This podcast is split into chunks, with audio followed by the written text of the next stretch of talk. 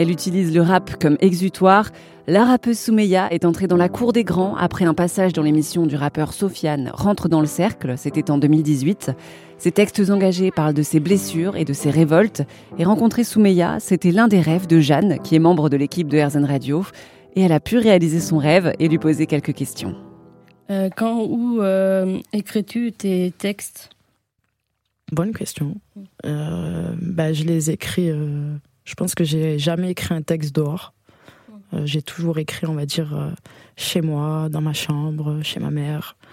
Il y en a qui, par exemple, il faut qu'ils soient dehors, il faut qu'ils soient dans certaines conditions. Même en studio, je n'écris pas forcément en studio.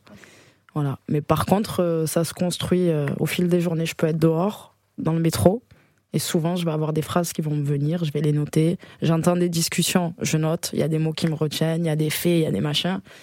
On va dire que ça, se fait aussi dehors inconsciemment, mais après, je rédige chez moi. Donc là, on va encore écouter un morceau de vous, Soumeya. C'est L'aigle et la fourmi. C'est toi l'adulte là, mais qu'est-ce que tu fais là? Tu fais ça parce que j'ai 7 ans et que je comprends pas. Mais je vais grandir et je vais le chanter dans mes couplets. Je te jure la vie de ma mère que si je pouvais tes mains je les couperais. Ceux qui font ça font partie de tes proches. Alors tu vis dans le silence, forcément quand tu penses aux conséquences. C'est toi l'adulte quoi? Je suis qu'une fourmi moi. J'ai que 8 ans et ta main sur ma bouche me fait mal. J'ai réalisé en grandissant. C'était Soumeya, euh, L'aigle et la fourmi. C'est une chanson qui parle beaucoup à Jeanne, d'ailleurs. Ah, mais clairement. J'ai eu euh, des, choses euh, assez dures dans ma vie, donc même dans le passé. Et du coup, Soumeya, est-ce que est-ce que c'était une chanson simple à écrire? Ouf. Ouf. bah, les gens qui me connaissent dans la vie de tous les jours savent à quel point je suis très pudique. on va dire que c'est grâce à certains professionnels que j'ai rencontrés sans raconter forcément mon histoire, qui m'ont dit mais attends, il faut parler de ces choses et en faire une chanson. Euh, moi, les sujets en, eux-mêmes qui sont un peu tristes comme ça, j'avais du mal. Je me dis mais qui consomme, etc. Et puis après, je me suis dit justement qu'il faut en parler, qu'il y a beaucoup de personnes euh, qui qui sont dans ce silence, hein, que ça soit des personnes qui, qui vivent dans, dans des banlieues, des, des personnes même euh, lambda, qui ont, enfin, c'est des sujets qui sont tabous. On va dire que les sons comme ça, comme un son que j'ai fait pour ma mère qui parle du cancer, c'est les sons les plus faciles à écrire parce que c'est une histoire qu'on a vécue et qu'on raconte. Mais ce qui est le plus difficile à faire, c'est de se décider à le faire. Voilà.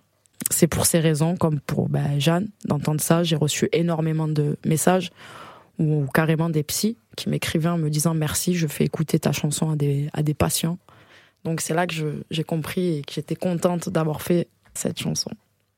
Et alors Jeanne a encore une question d'ailleurs. Quelle est pour vous le, euh, la mission, le but du rap? Euh, Ma vision, euh, c'est que j'aime bien dire que le rap c'est une, une, passerelle universelle. C'est-à-dire que beaucoup peuvent être réticents au fait d'écouter du rap. C'est vrai que des fois même, selon l'endroit où je suis, quand on me dit mais vous faites quelle profession J'aime bien toujours ajouter du rap, mais c'est du rap conscient. Euh, parce que je sens qu'il y a un peu ça qui, qui colle à la peau. Donc je dirais, je dirais que c'est une passerelle euh, universelle. Le rap est né euh, de la misère. il est né de la misère, mais il parle aujourd'hui aussi au, il faut qu'il parle autant à un agriculteur qu'à une personne qui vit en banlieue. Parce qu'aujourd'hui, on est touché par les mêmes problématiques. Hein.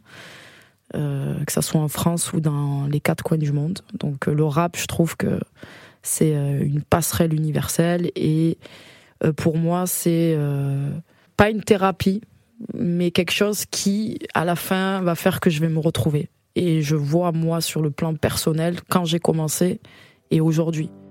C'était la rappeuse Soumeya pour Airzone Radio.